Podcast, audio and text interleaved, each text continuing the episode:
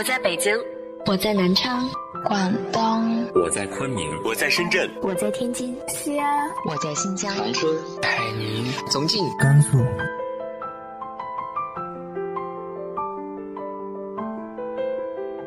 这里是 FM 幺八零八四，昨天的你的现在的未来，我是主播背着吉他的蝙蝠女侠。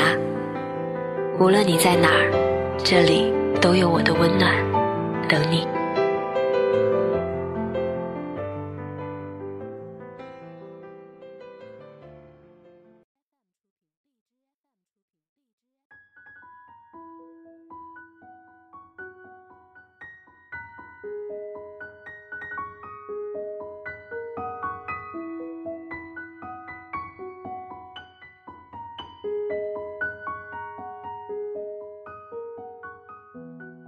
嗨，亲爱的你，晚上好。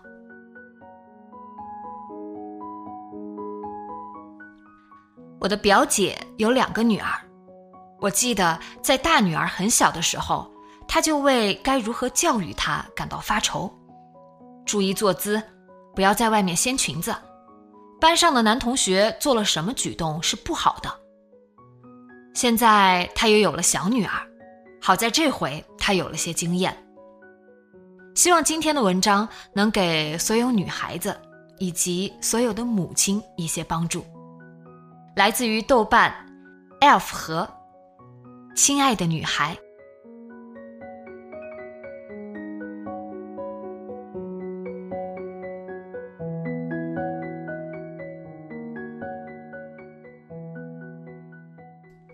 前阵子和朋友聊天，说起他家十几岁的女儿，我总是站在孩子的角度反驳他，告诉他吉米有本书，名字就叫。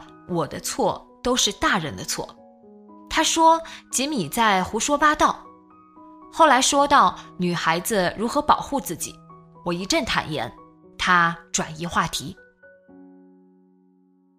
上学期养没上几天学，某日下午放学后，他们都在学校附近的小公园玩，养和另一个女孩一起一边走路一边聊天。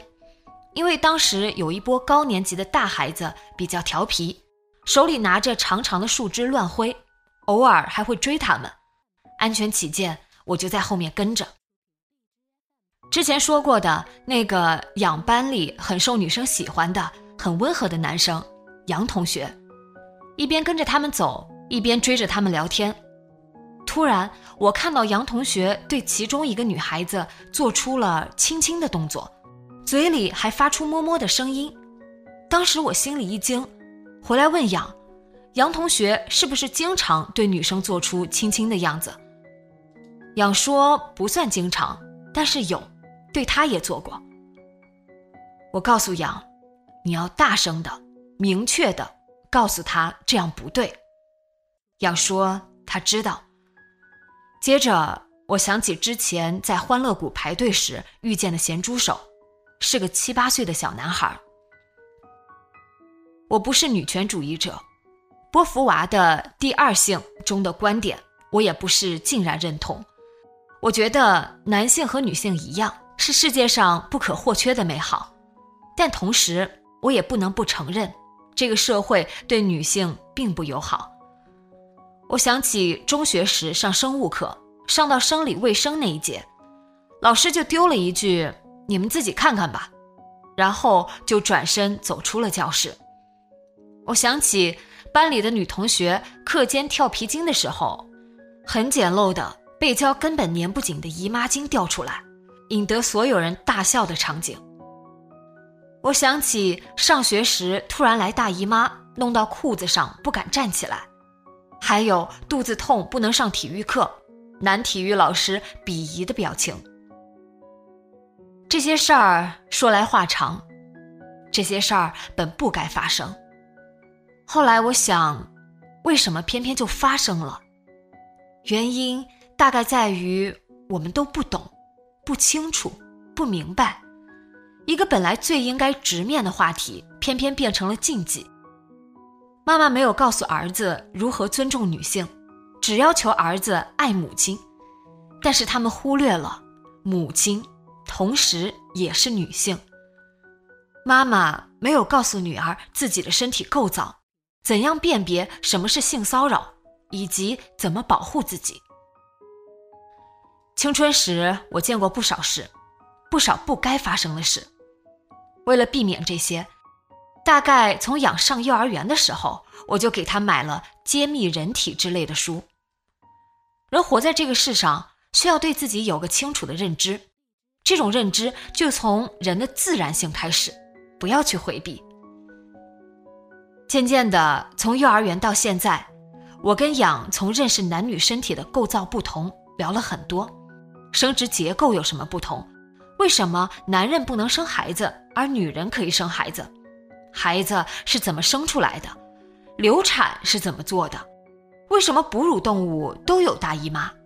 女人的大姨妈是怎么回事儿？男性和女性的隐私部位分别是哪里？男性做出什么行为属于性骚扰？该如何解决？我们还聊到，如果他有喜欢的男生，对方怎么做是真的喜欢你，怎么做是为了满足自己？对于他的疑问，我都说出了自己的看法。人的恐惧源于未知，我多么想把自己知道的一切都告诉他。当他知道、了解，不再恐惧。他才能明白怎么保护自己，不像我们那时候，什么都不懂，全靠自己领悟。我不提倡男女平等，男女从来都不平等，这是由生理差别造就的，没有人可以改变。我觉得更正确的说法应该是男女互相尊重，这是基于人这个本质为前提的。无论男女，我们都是人。我们应该认识男女的生理差别，认识男女的自然属性，在这个前提下互相尊重。即便社会发展到如今，人与人之间的尊重依旧很难，直面生理差别可能更难。养这一代可能依旧有大部分延续了我们那一代的陈旧方式。朋友说我是圣母式教育，我想说真的不是。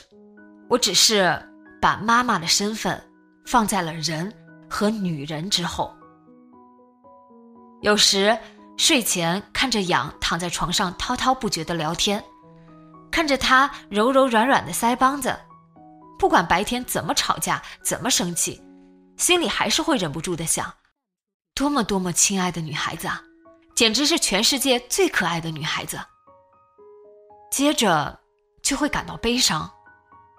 因为我知道，这个世界对女孩子一点都不友好，所以我要尽力告诉她我知道的一切，然后把我的想法写出来，哪怕能带来一点点的思考和改变，也不错。